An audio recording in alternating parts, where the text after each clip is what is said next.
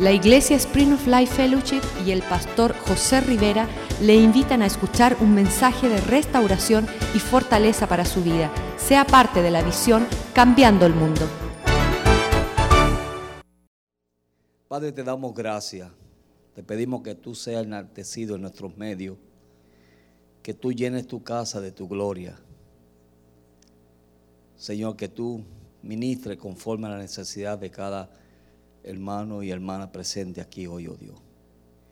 Glorifícate, Señor. En el nombre de Cristo Jesús. Amén. Amén.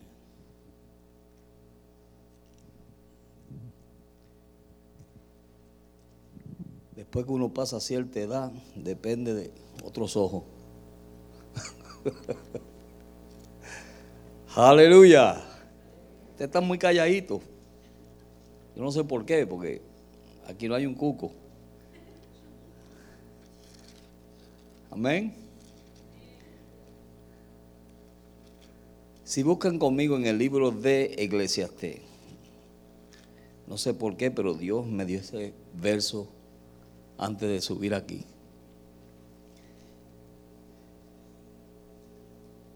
¿Cuántos saben que este camino es un camino de fe y confianza en Dios? Amén. Cuando usted comenzó este camino, lo comenzó solamente porque le dijeron de que Cristo murió en la cruz del Calvario. Usted reconoció su condición, vino al Señor y por fe usted creyó que sus pecados fueron perdonados. Amén. Desde ese momento en adelante, usted comenzó a andar con Dios. Pero entonces, Dios en este caminar nos da tantas promesas, tantas bendiciones. Y muchas veces esas bendiciones no llegan en el momento. ¿Cuántos saben eso? Dios hace promesas y a veces esas promesas pueden tomar semanas, días, años. Pero fue una promesa de Dios. Y la Biblia dice que Dios no es hombre para que mienta, ni hijo de hombre para que se arrepienta. So, todo lo que Él ha prometido, Él lo va a cumplir. Amén. So, el escritor, cuando escribió el libro de Eclesiastés, en el verso 1, él comienza diciendo: Todo tiene su tiempo y todo lo que se quiere debajo del cielo, tiene su hora. Amén. Y ese verso lo leemos, pero si usted se comienza a meditar en ese verso, le está diciendo un sinnúmero de cosas. Dice, todo tiene su tiempo. Amén. Dios no está sujeto al reloj de 24 horas. Para Dios un día es como mil, ¿verdad? Y mil como uno. So Dios no tiene tiempo. Y dice, y todo lo que queremos debajo del, cielo tiene su hora.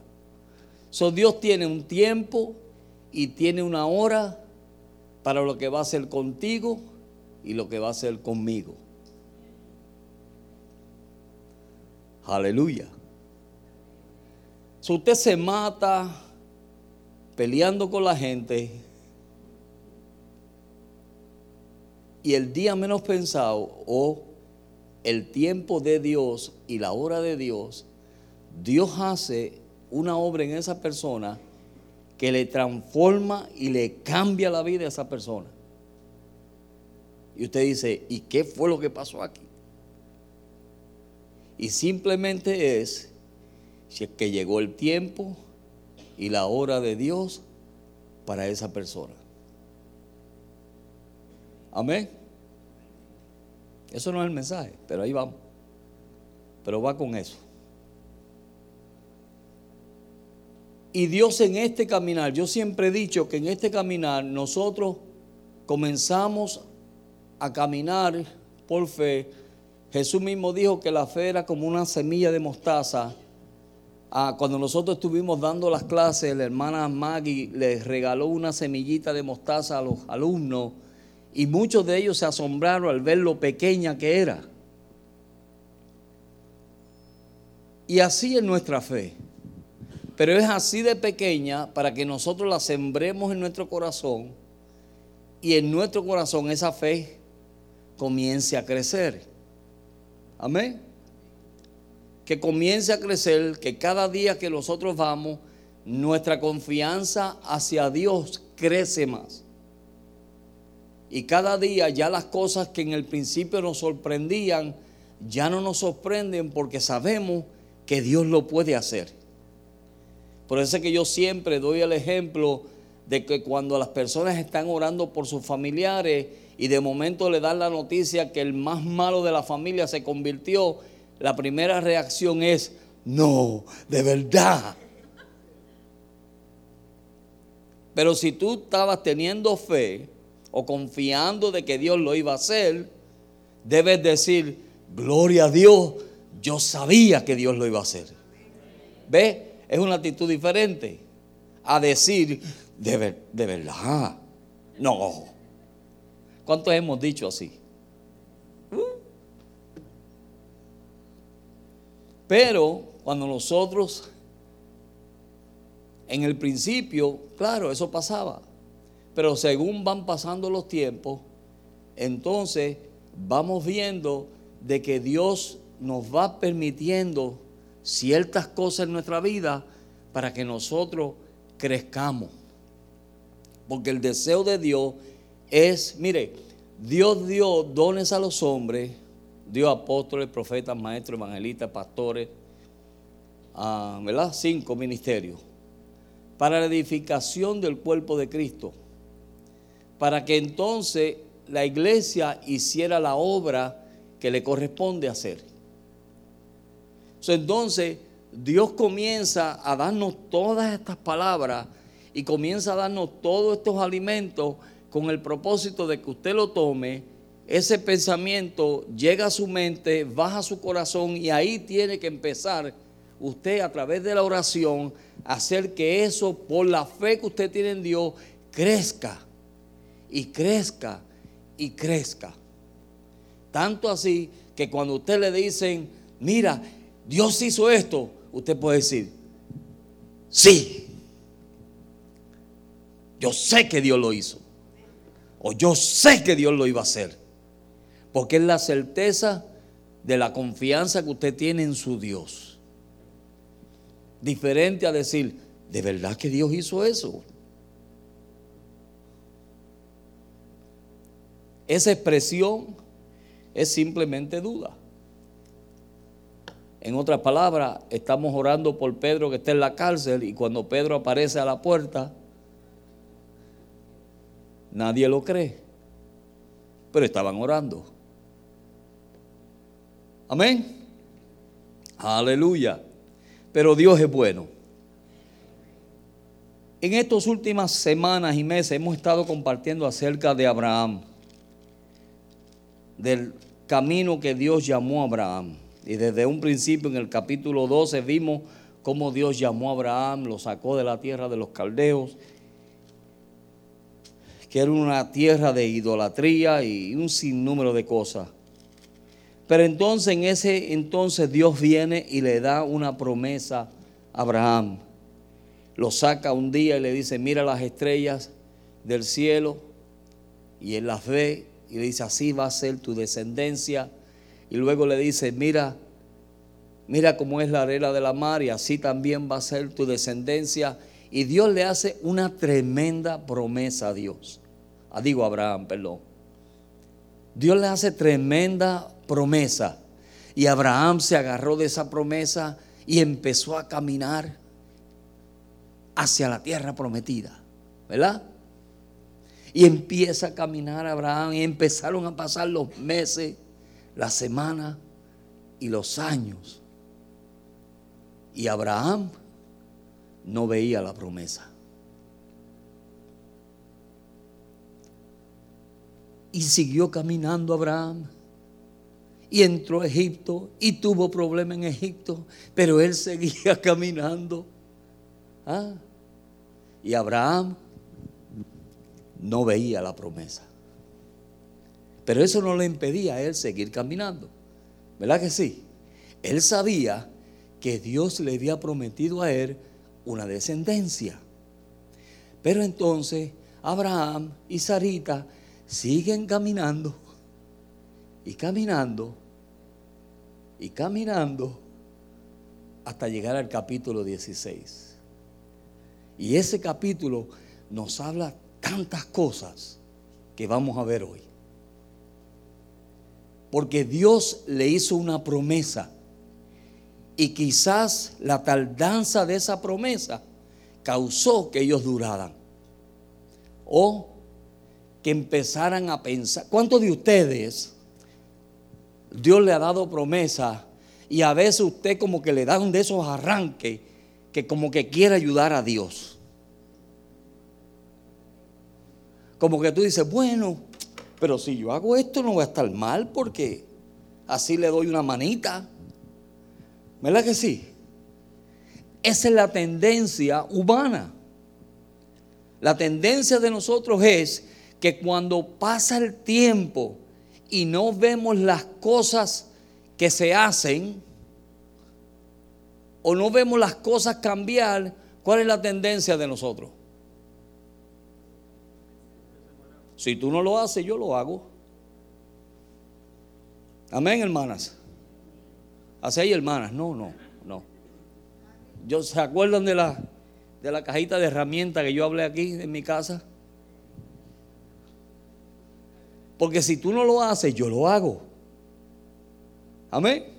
Y esa es la tendencia del ser humano. So, Dios viene y nos da promesas. Y Dios comienza a enseñarnos a vivir por fe. Y en el capítulo 16 de Génesis, en el verso 1, mire lo que comienza aquí diciendo. En el verso 1 dice, Saraí, mujer de Abraham, no le daba hijos y ella tenía una sierva egipcia que se llamaba Agar. ¿Ok? Dios le había dado una promesa y la promesa era de que le iba a dar un hijo, pero entonces parece que Sara ya estaba inquieta. Ya ella estaba inquieta como que, bueno Señor, ¿y cuándo va a ser esto? Porque mira el viejo. Ya el viejo está que no da para más. Y yo voy por las mismas. Amén. Porque mire, lo lindo de esto es que Dios lo hace con el propósito para que usted no reciba gloria, que toda la gloria la reciba Dios. Y cuando nosotros pensamos que es imposible de que Dios pueda hacer algo en nuestras vidas, entonces Dios dice, ahora es que yo te voy a mostrar que yo puedo. Y lo que pasó con Sara y Abraham fue que Sarita rápido comenzó a pensar y a darle, mira, a darle eh, tranque a la mente. Y espérate, chico, este, Dios no me quiere dar hijo a mí. Yo no sé lo que está pasando aquí, pero ya mira, mira la edad que tú tienes, apúrate. Pero fue Dios el que dijo que iba a dar la promesa, no tenía que ver nada con el esfuerzo humano. Porque cuando Dios dice que va a dar algo, es a través de la divina mano de Dios. Amén. No es esfuerzo humano cuando Dios te dice. Si Dios te dice a ti, voy a hacer algo, es Dios el que lo va a hacer. No necesita tu ayuda, no necesita nada de lo que nosotros podamos hacer. Dios no necesita nada porque Él es suficiente para hacer lo que Él dice que va a hacer. Aleluya. Amén.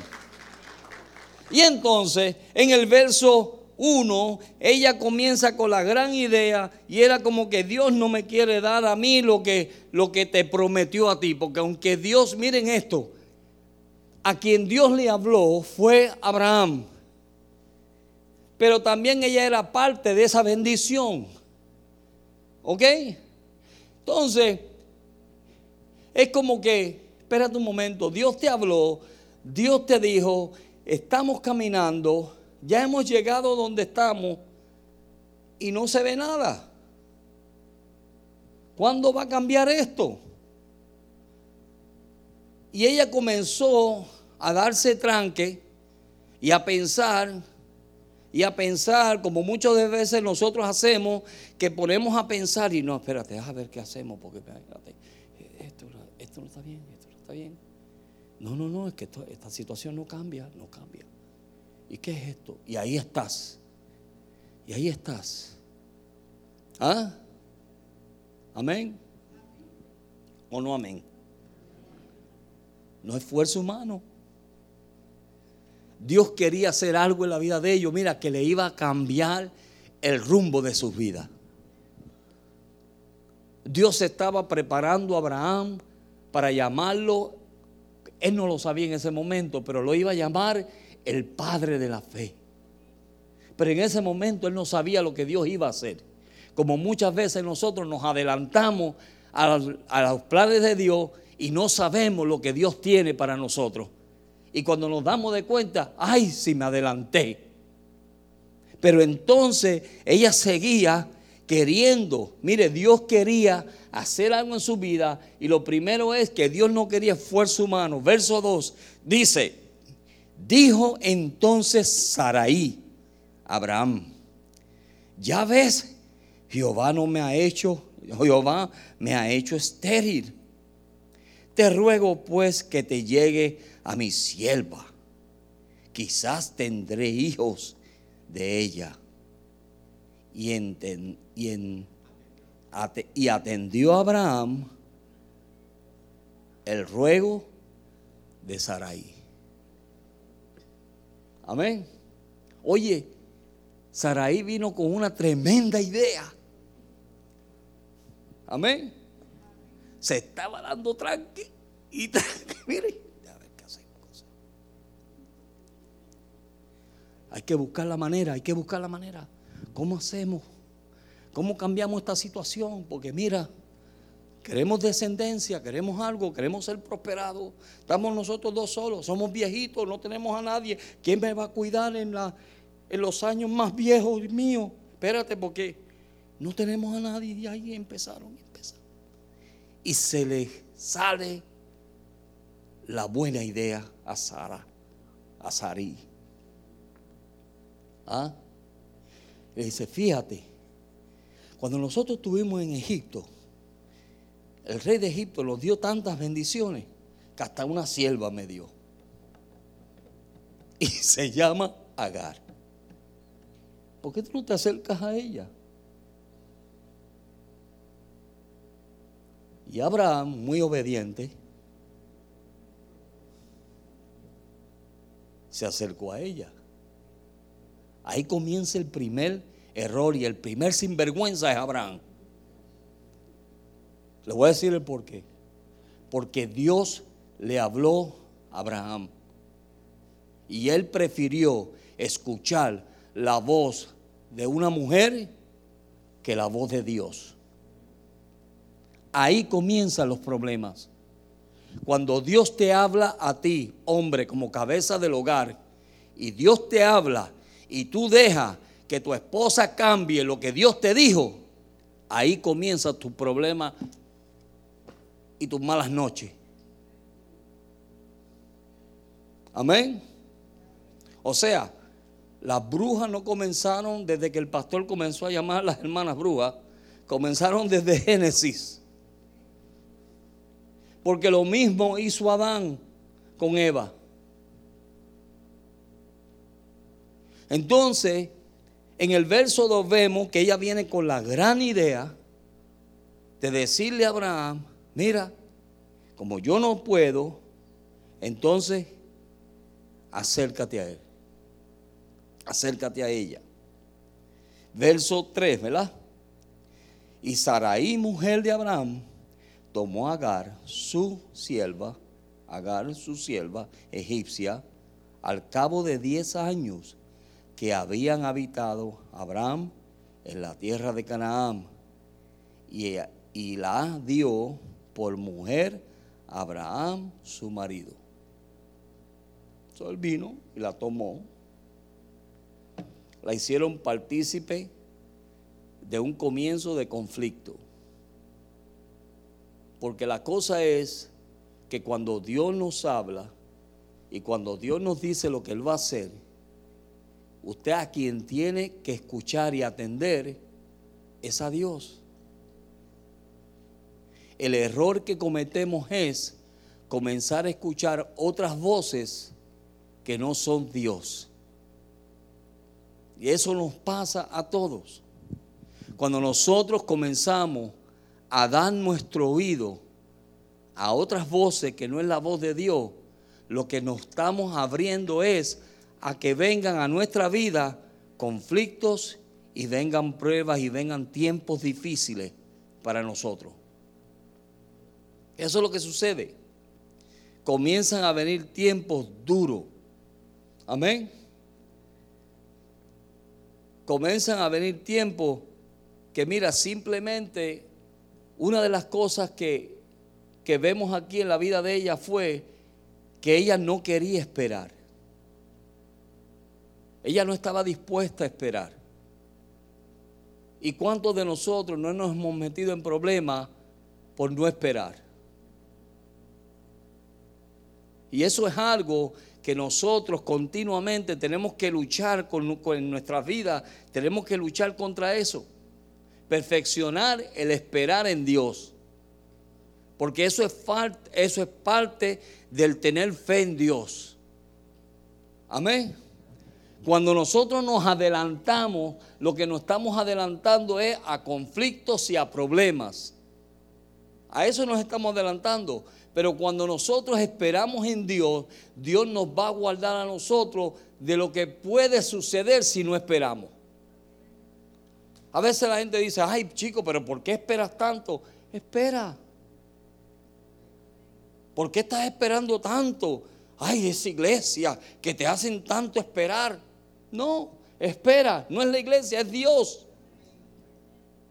Si Dios no te ha dicho nada, mire, un día íbamos nosotros a un bautismo y llegamos al bautismo y estaba todo el mundo. Y eso le pasó a Saúl, que ahí lo tengo también, a Saúl pero estábamos todo el mundo, había una de gente ese domingo ese bautismo.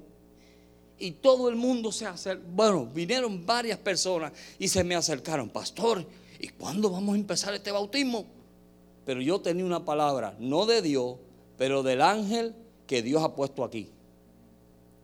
Amén. Y él me dijo, pastor, espera que yo llegue. Suficiente para mí. Yo ni me mojo ni un dedo si Él no llega. Y usted dirá, ay, pastor, ¿ve?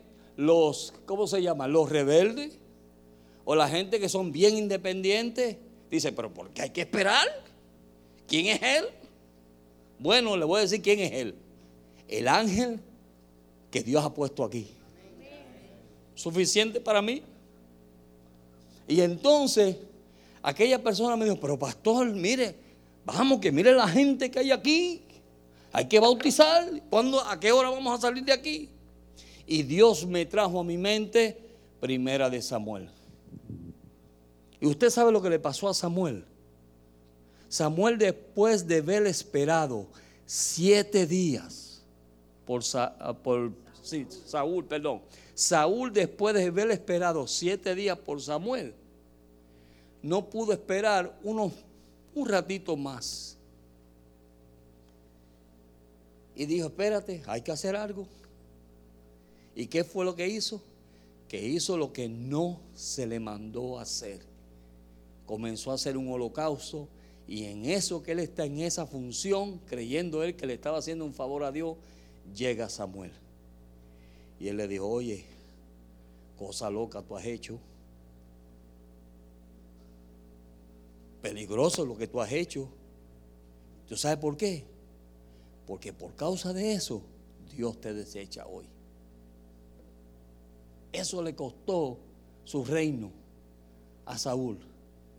Por no respetar una autoridad que Dios había puesto sobre su vida. Amén, hermano. Mire, yo le decía los otros días a los hombres, la gente pelea con la policía.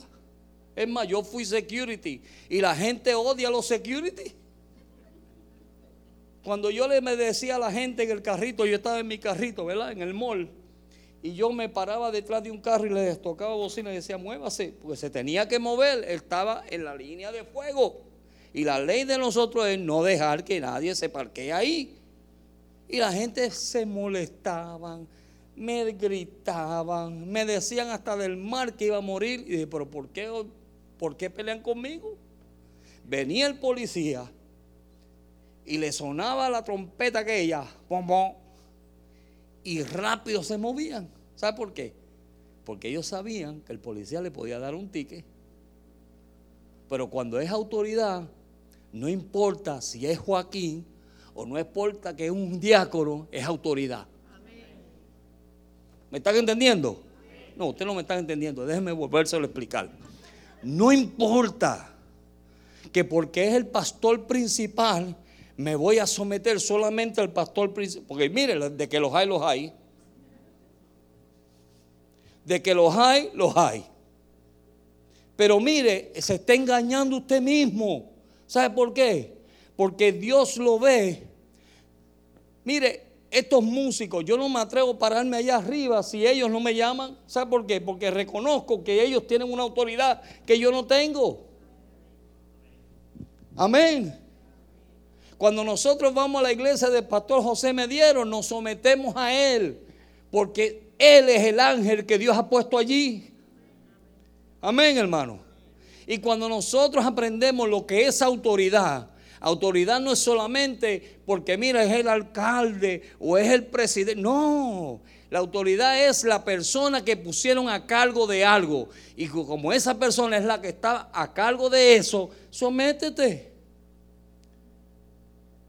No, ustedes no me entendieron todavía. No me están entendiendo. Y eso es parte del carácter de un hombre de Dios. Eso es. A mí una persona aquí me dijo a mí, mire, no vuelvo a esa iglesia. Así me dijo. Y no ha vuelto. Yo lo conozco. Ustedes no lo conocen, yo lo conozco. No ha vuelto. Yo dije, ¿por qué tú no vas a volver a la iglesia? Porque ahí están mandando a sentar a uno donde uno no quiere sentarse. Amén. Y yo dije, qué inmaduro tú eres. Así le dije, qué inmaduro tú eres. Porque eso es lo que me está mostrando. Una inmadurez. So, cuando tú sabes y conoces y tienes una revelación de lo que es autoridad, tú no tienes problemas con la autoridad. Amén. La ley fue dada para los que quebrantan la ley. So, si tú no tienes problema y tú no quebrantas la ley, entonces tú no tienes por qué temerle a la autoridad. So, entonces, Dios le habla a Abraham. Y Sarai viene con la brillante idea. Y cada vez que venimos con ideas brillantes, ahí nos buscamos los problemas porque no son las ideas de Dios. Mucha gente tiene un montón, mire, aquí hay un montón de mundos. Si yo le pregunto a cada uno de ustedes, ¿cómo usted predicaría este mensaje? Todos lo predicarían diferente. Porque es tu mundo. Amén. Si yo les digo cómo hacer las cosas, tú dirías, no, pastor, eso no se hace así. Amén. Eso no se hace así, pastor. Esa es tu manera de verlo. Pero hay otros que van más allá. No, pastor, eso no se hace así. Quídese de ahí, yo lo hago.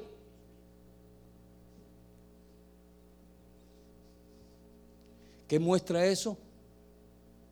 Inmadurez no tienes una revelación ni un entendimiento de lo que es una autoridad. Y por eso hoy en día vemos a la gente y le faltamos respeto como Mira, a mí me enseñaron a respetar aún las personas de cana, personas mayores. Yo no soy quien de, de faltarle respeto a una persona mayor. Y he tenido la oportunidad de, decirle dos o tres, pero por respeto a esa persona, yo le respeto sus canas y sus años. Amén. Y eso necesitamos nosotros en nuestro caminar con Dios, porque eso es parte de nuestro carácter. Cuando tú veas a una autoridad, sea quien sea, respétala. Hermano, no te sientes ahí. Está bien, marón. No me siento, no hay que discutir. No me siento ahí. No, hermano, siéntese allá. Ok, hermano, allá me siento. ¿Quiere que me siente en el piso? Sí, hermano, en el piso. Ok, en el piso. Donde sea. Y eso te guarda a ti y le muestra a esa persona que tú tienes autoridad. Y que esa persona reconoce que tú reconoces su autoridad. Verso qué? Seguimos. Verso 4, ¿verdad? Y él se llegó a Agar, la cual concibió y cuando vio que había concebido, miraba con desprecio a quién? A su señora. Eso iba a venir. Eso era normal. Ahí fue que empezaron los líos. Si tú no hubieras salido con la brillante idea, eso no te estuviera pasando. So ella comenzó a tener ahora el fruto de su decisión. Comenzaron los conflictos de su decisión. Comenzaron a suceder cosas que ella quizás sabía que podían suceder, pero a veces, mira, lo dejamos y no es así. Verso 5. Entonces Sarai dijo a Abraham, mi afrenta sobre ti, yo te di mi sierva por mujer y, ah, y viéndose encinta, me mira con desprecio. Juzgue Jehová entre tú y yo. O sea, hace tú el lío y ahora me viene a echar la culpa a mí. Pero mire, era la culpa de él. Miren esto, porque la gente cuando hace los líos, siempre van a buscar a alguien a quien echarle la culpa. ¿O no? Abraham, digo, Adán le dijo a Dios, oye, fue la mujer que tú me diste, culpó a Dios.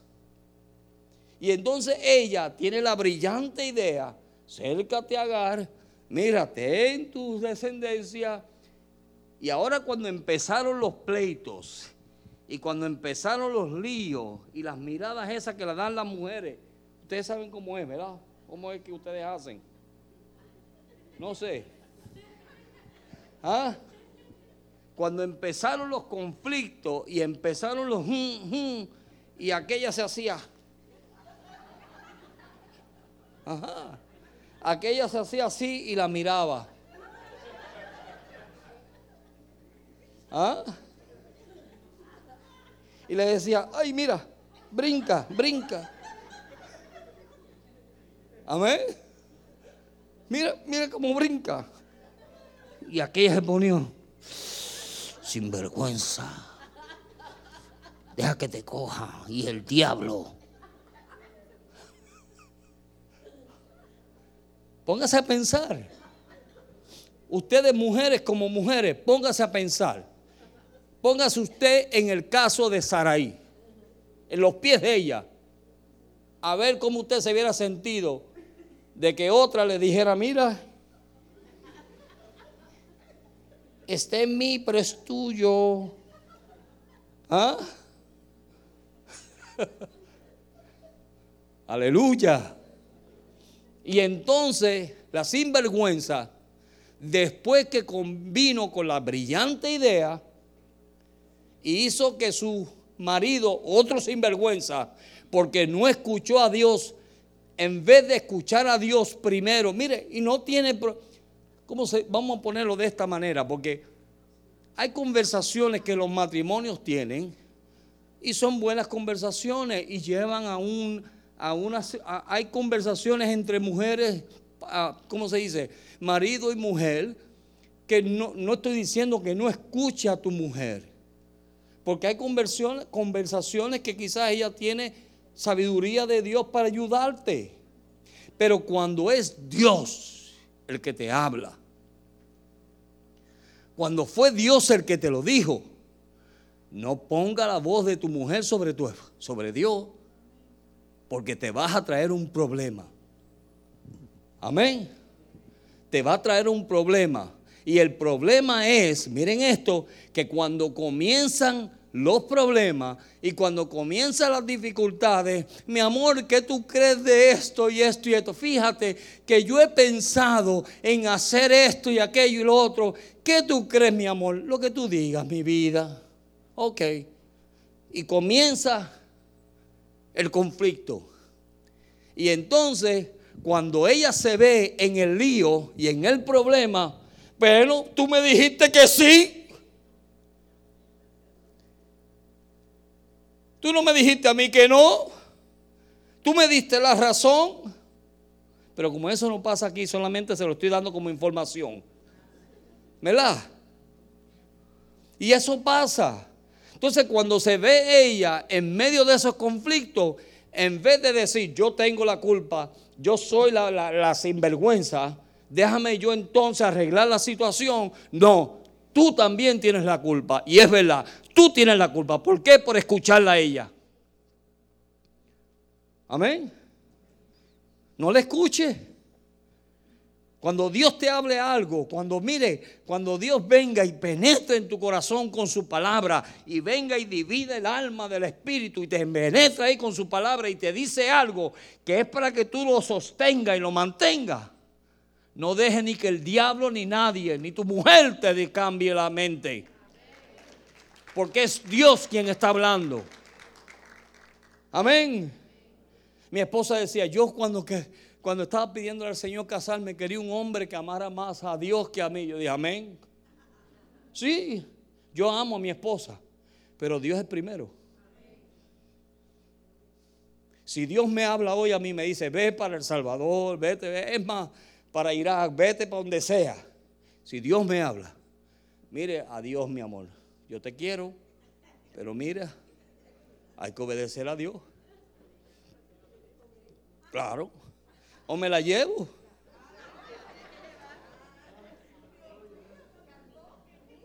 Amén. Pero me están entendiendo lo serio que es eso.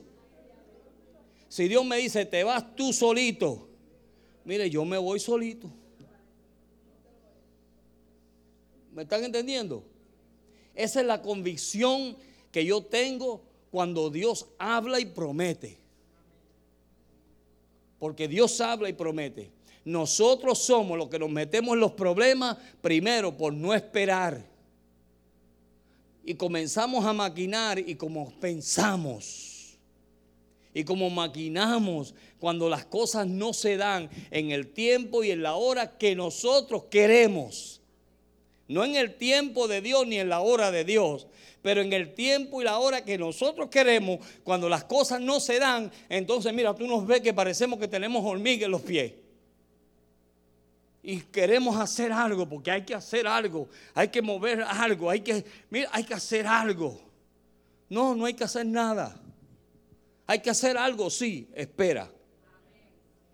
Espera. Espera.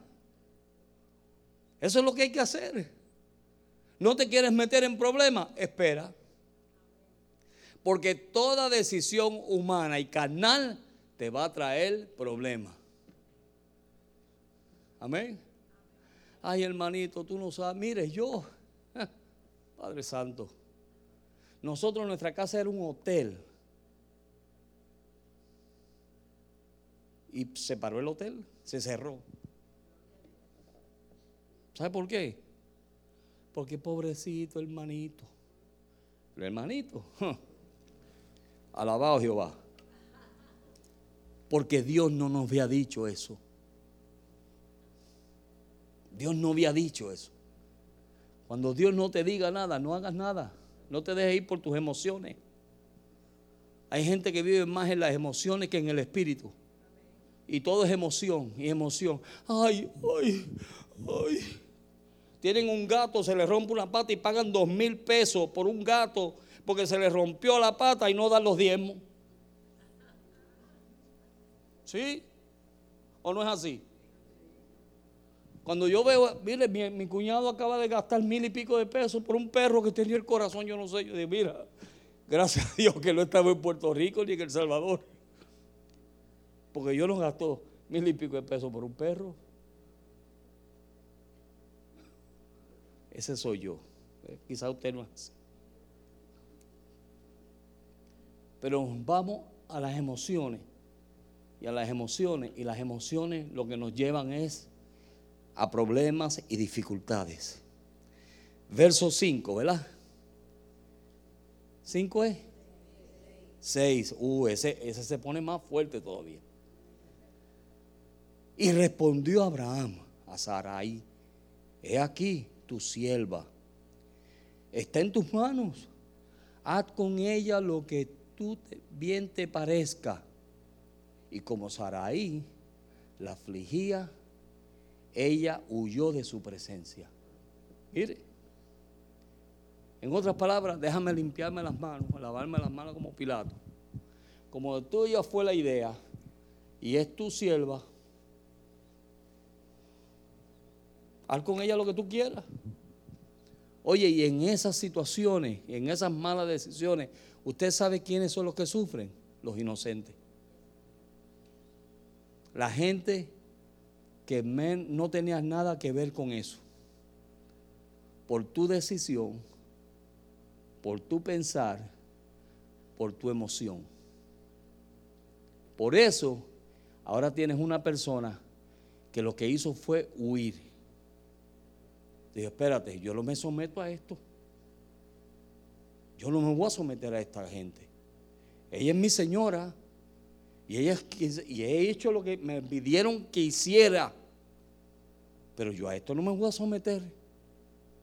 Y lo lindo de, mire, es que Dios, e, este, este capítulo, usted tiene que leerlo en su casa y comérselo.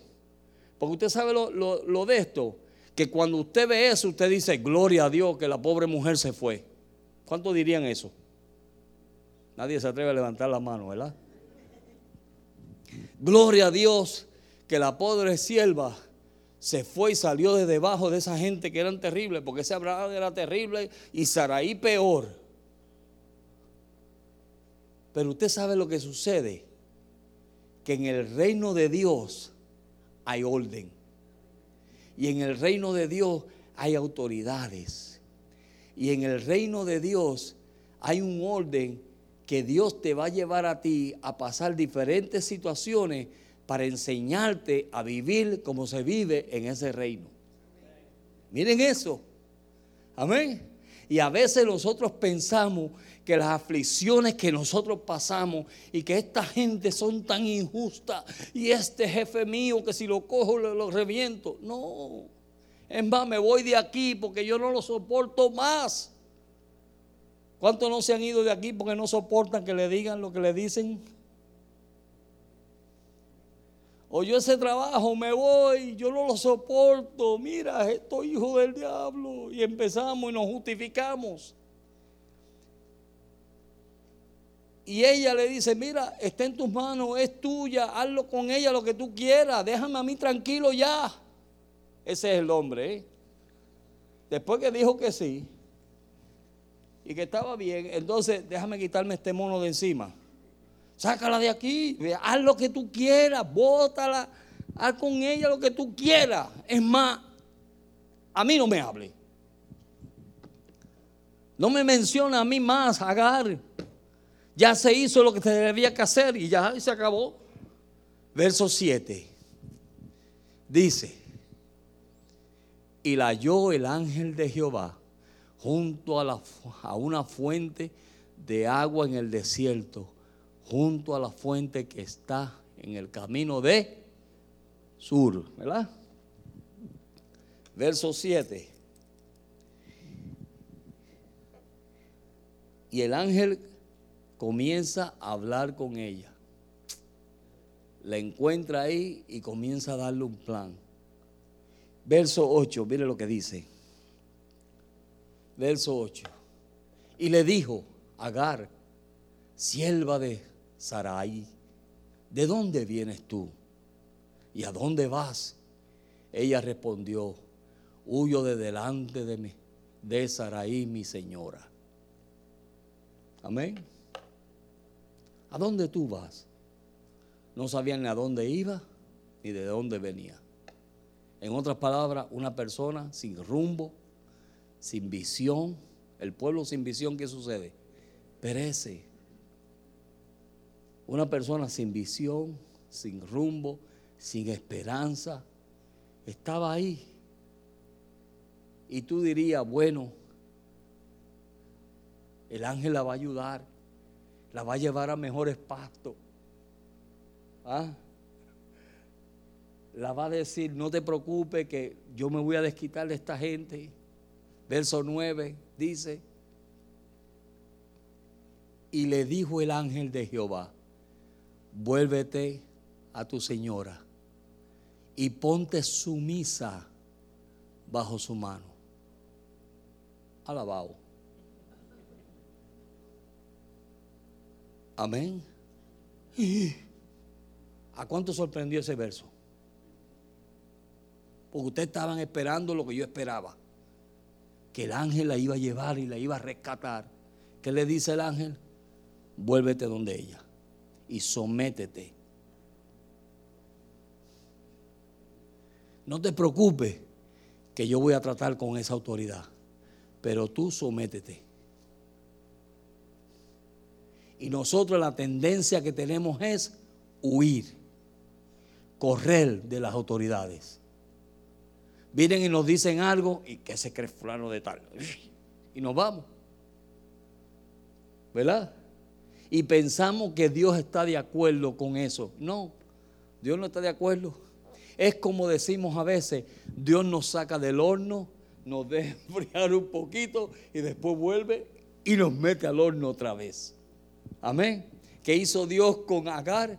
Mira, la sacó del horno, huyó, corrió, estaba en un pozo de esperanza quizás. Ahí tuvo como esperanza, pero se encuentra el ángel y cuando el ángel comienza a hablar con ella, ella diría, este me va a traer palabras buenísimas, voy a salir de esta gente. Ay, qué bueno que ya ese trabajo no vuelvo más, porque mire ese jefe, yo no lo soporto. Dios mío, conviértelo, pero si no se convierte, Padre, haz algo con él. ¿Ah? Y el ángel me va a llevar donde yo quiero ir. Y el ángel simplemente le dice, mira hija mía, te voy a dar un consejo.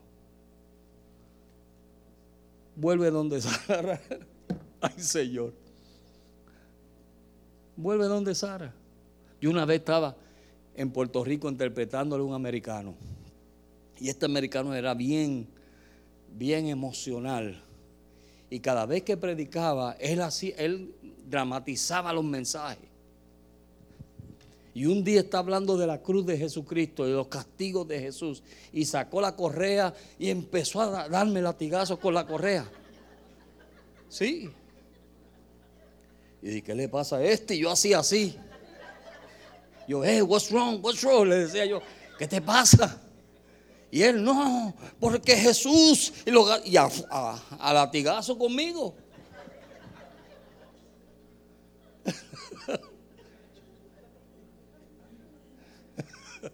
Eso pasó, ¿verdad? Y un día yo hasta soñé que venía un avión y que me sacaba de allí. Porque yo, yo pedí hasta transfer. Sí, yo no soportaba más ese hombre. Y yo llamé a mis ancianos y yo les dije, mira, yo no lo soporto. Sácame de aquí, sácame. Mándame para otra iglesia. Yo interpreto donde sea, pero sáqueme de aquí. Y usted sabe qué me dijo el anciano. Hasta que tú no ganes victoria en ese lugar, tú de ahí no sales. Ahora, ¿cuántos de nosotros estamos dispuestos a pasar por eso? ¿Sabe por qué? Porque cuando tú te quedas en ese lugar que tú estás, que tú no quieres estar, escuchen bien, pero cuando tú te quedas, Dios va a comenzar a formar y a moldear tu carácter y tu vida. Y te va a hacer como el panadero hace con la masa de pan. Te va a moldear y a moldear y a moldear y a moldear hasta que finalmente estás listo para que te meten en el horno y luego sacarte a que puedas tú alimentar a otros. Mientras tanto, te voy a decir como decimos en un buen español, estás cruito. Amén. Mientras tú no te sometas a esas autoridades y mientras tú estés peleando, mira, vas a seguir peleando toda tu vida, porque tú vas a ir donde Dios y Dios te va a decir, vuelve allá.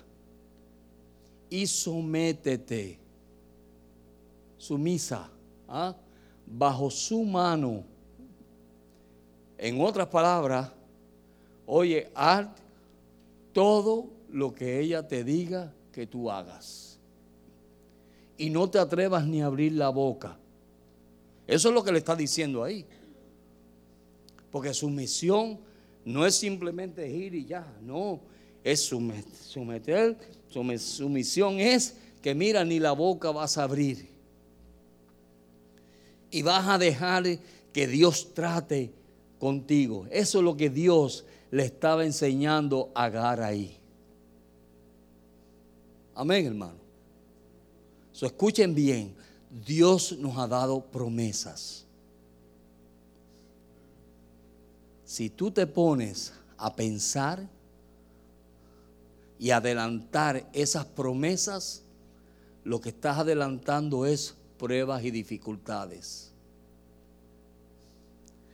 Y cuando Dios te pone bajo una autoridad, Dios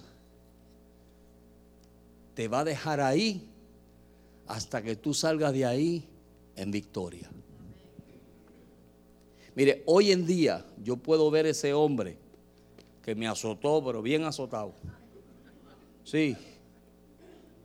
Yo lo puedo ver y yo le puedo echar los brazos y a saludarlo con todo el cariño de Dios. Lo aprecio, sé que era un proceso, entendí después, en el momento yo no lo entendía.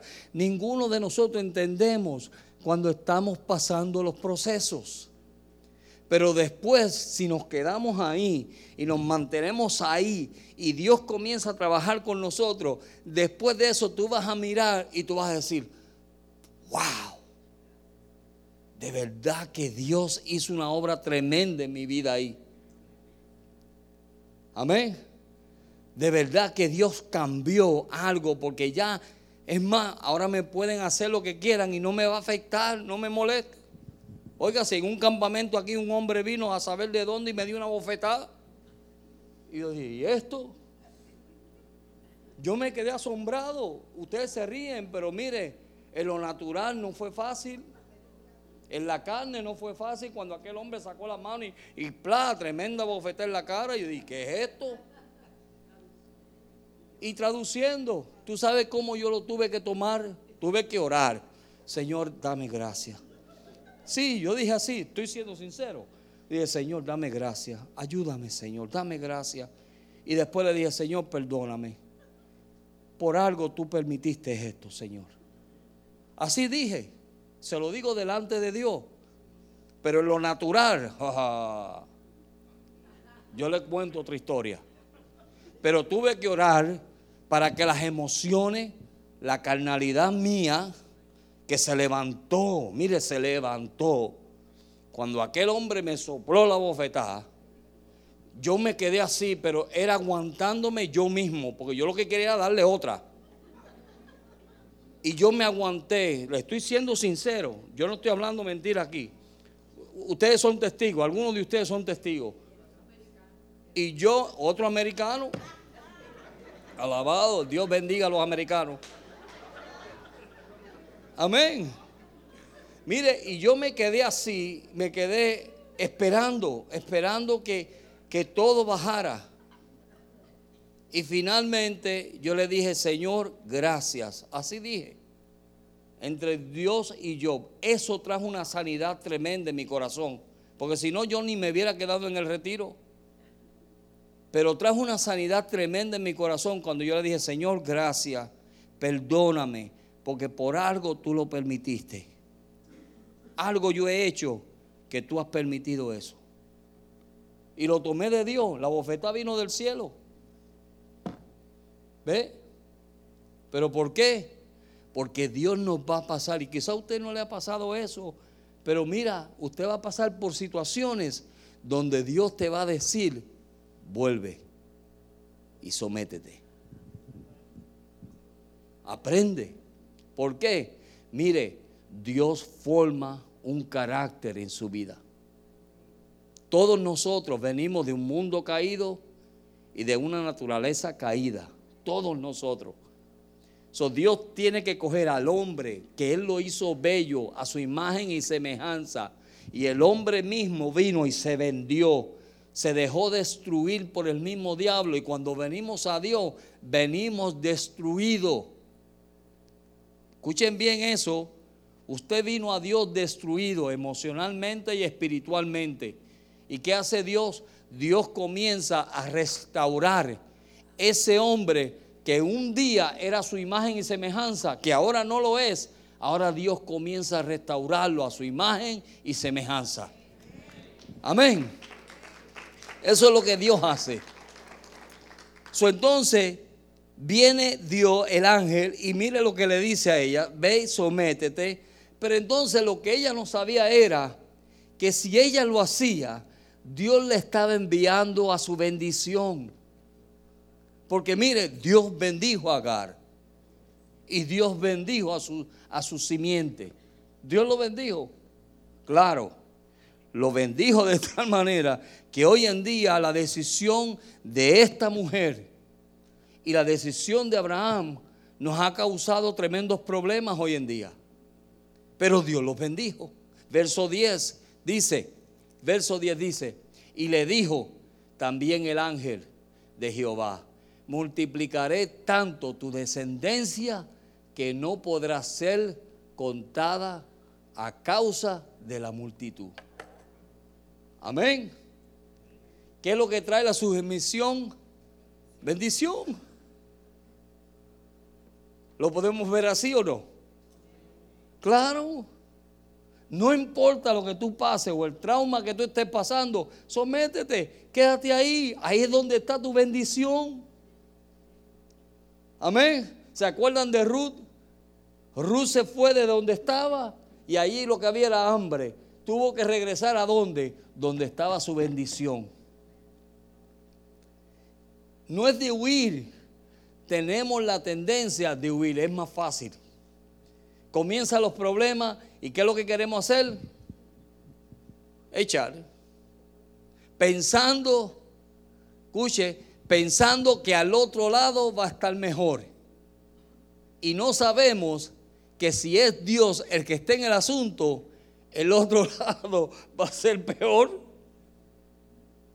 Porque como Dios quiera, Dios lo va a hacer. Dios lo va a hacer, hermano. Amén. Dios tiene que hacer una obra en nosotros tremenda. O Dios viene y le dice, mira, te voy a llevar otra vez donde está tu bendición. Ismael lo que significa es Dios escucha.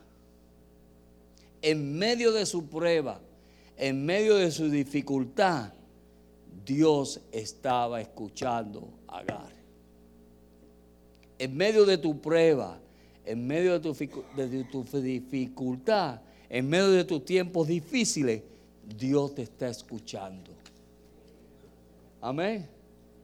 Dios te está escuchando. Dios te va a volver otra vez a tu bendición. Dios escucha. Dios nos da esperanza en medio del de la desesperación. Cuando estamos pasando tiempos difíciles. Mire, verso 11. Mire lo que dice. Verso 11 dice.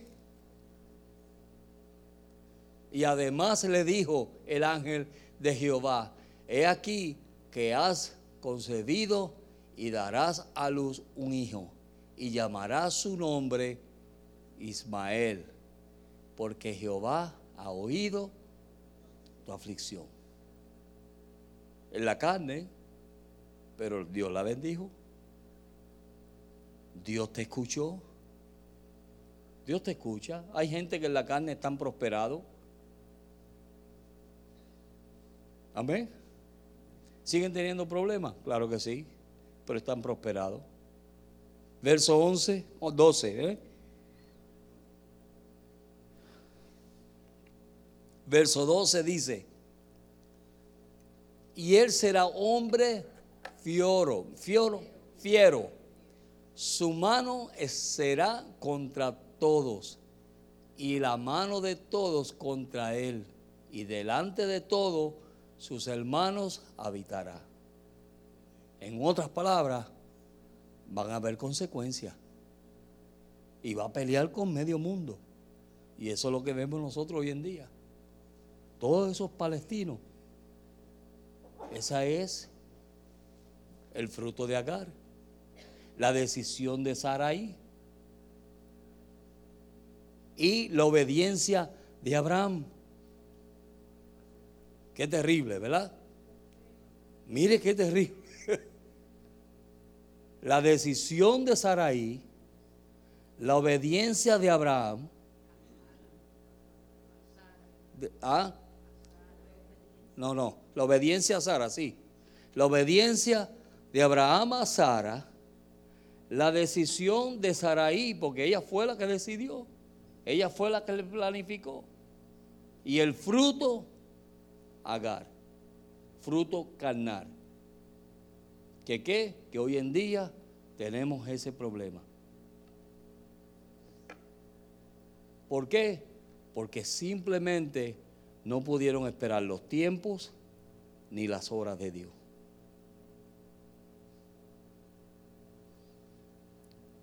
Ay, pero es que ustedes son. Está bien.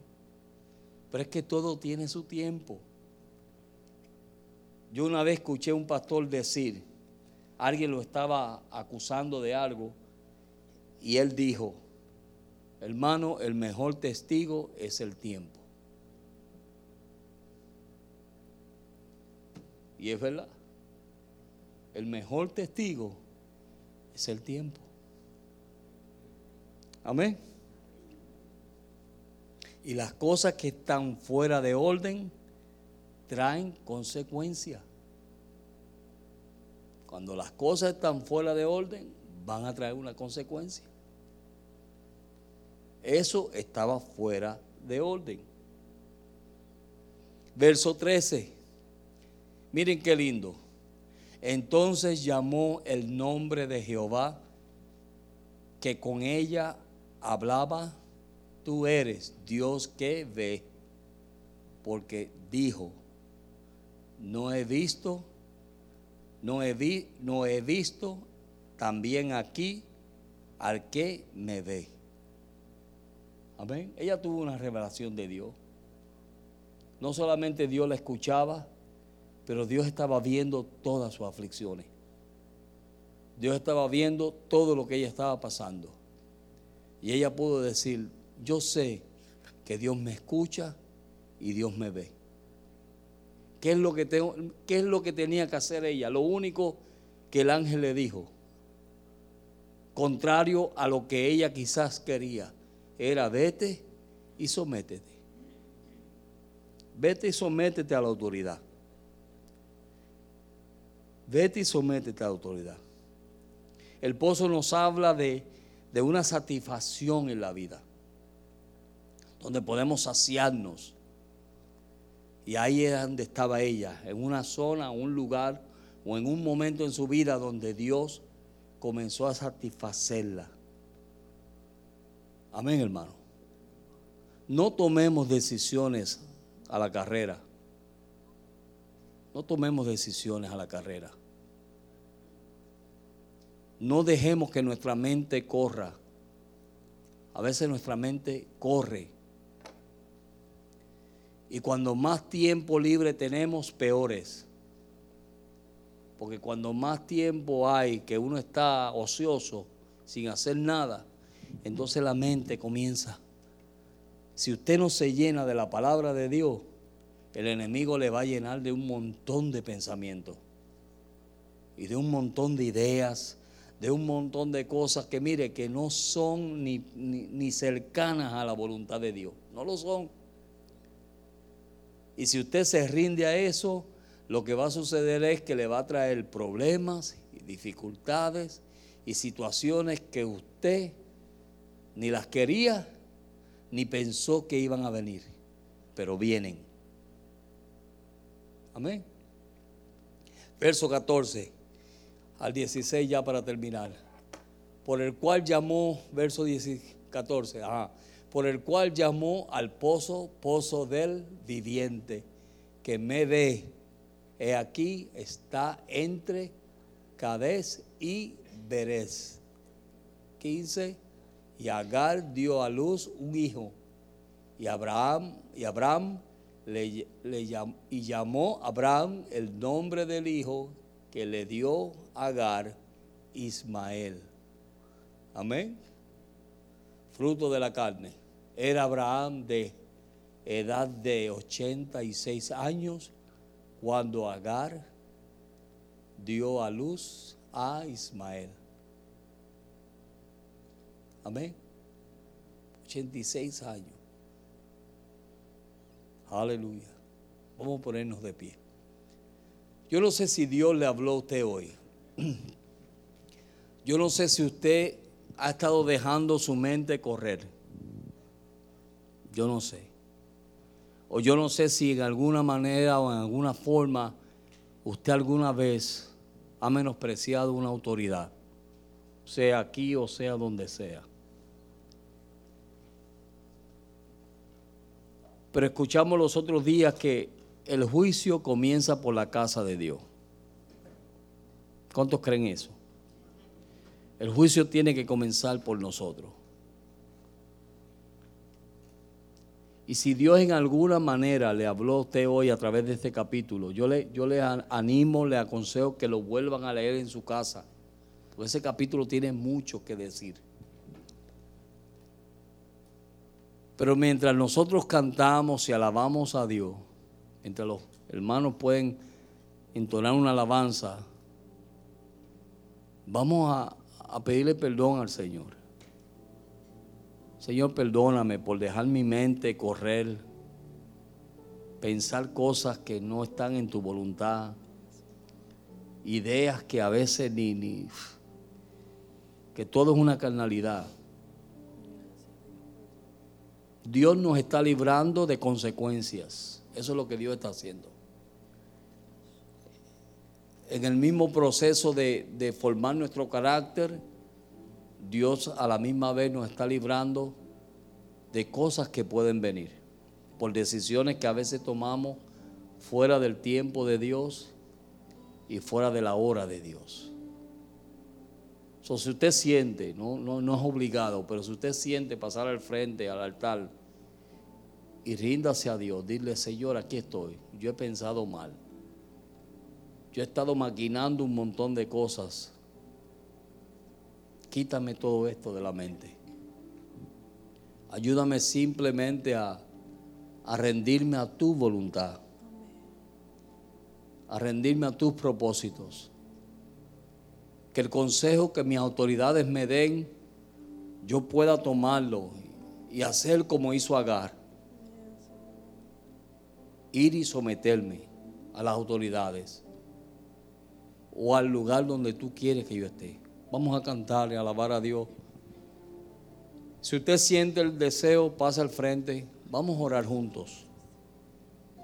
Esto no es que unos son mejor que otros, no, es todo. Vamos a orar todos juntos. Vamos a pedir que Dios nos ayude. Nosotros sabemos en esta noche que de un momento para otro tu vida puede cambiar. Y como ha compartido el pastor, quizá tú dices, "Eh, hoy han pasado años, no llega mi promesa, Dios no me da la respuesta, pero el mensaje está claro, hay que seguir esperando, hay que seguir esperando. No movernos del lugar correcto, de la gente correcta, de la hora correcta. Padre, te damos gracias en esta noche, porque todos sabemos en el fondo de nuestro corazón que nuestra fe siempre va a ser confrontada, siempre, porque a través de esas confrontaciones y de esas pruebas, tú la vas a acrecentar, tú la vas a hacer una fe sólida, Señor, en el Espíritu. Nosotros te pedimos en esta noche, Señor, que tu palabra no se quede en nuestra mente, sino que la puedas hacer descender a nuestro corazón y que pueda ser plantada, Señor, como buena semilla que dé su fruto a su tiempo.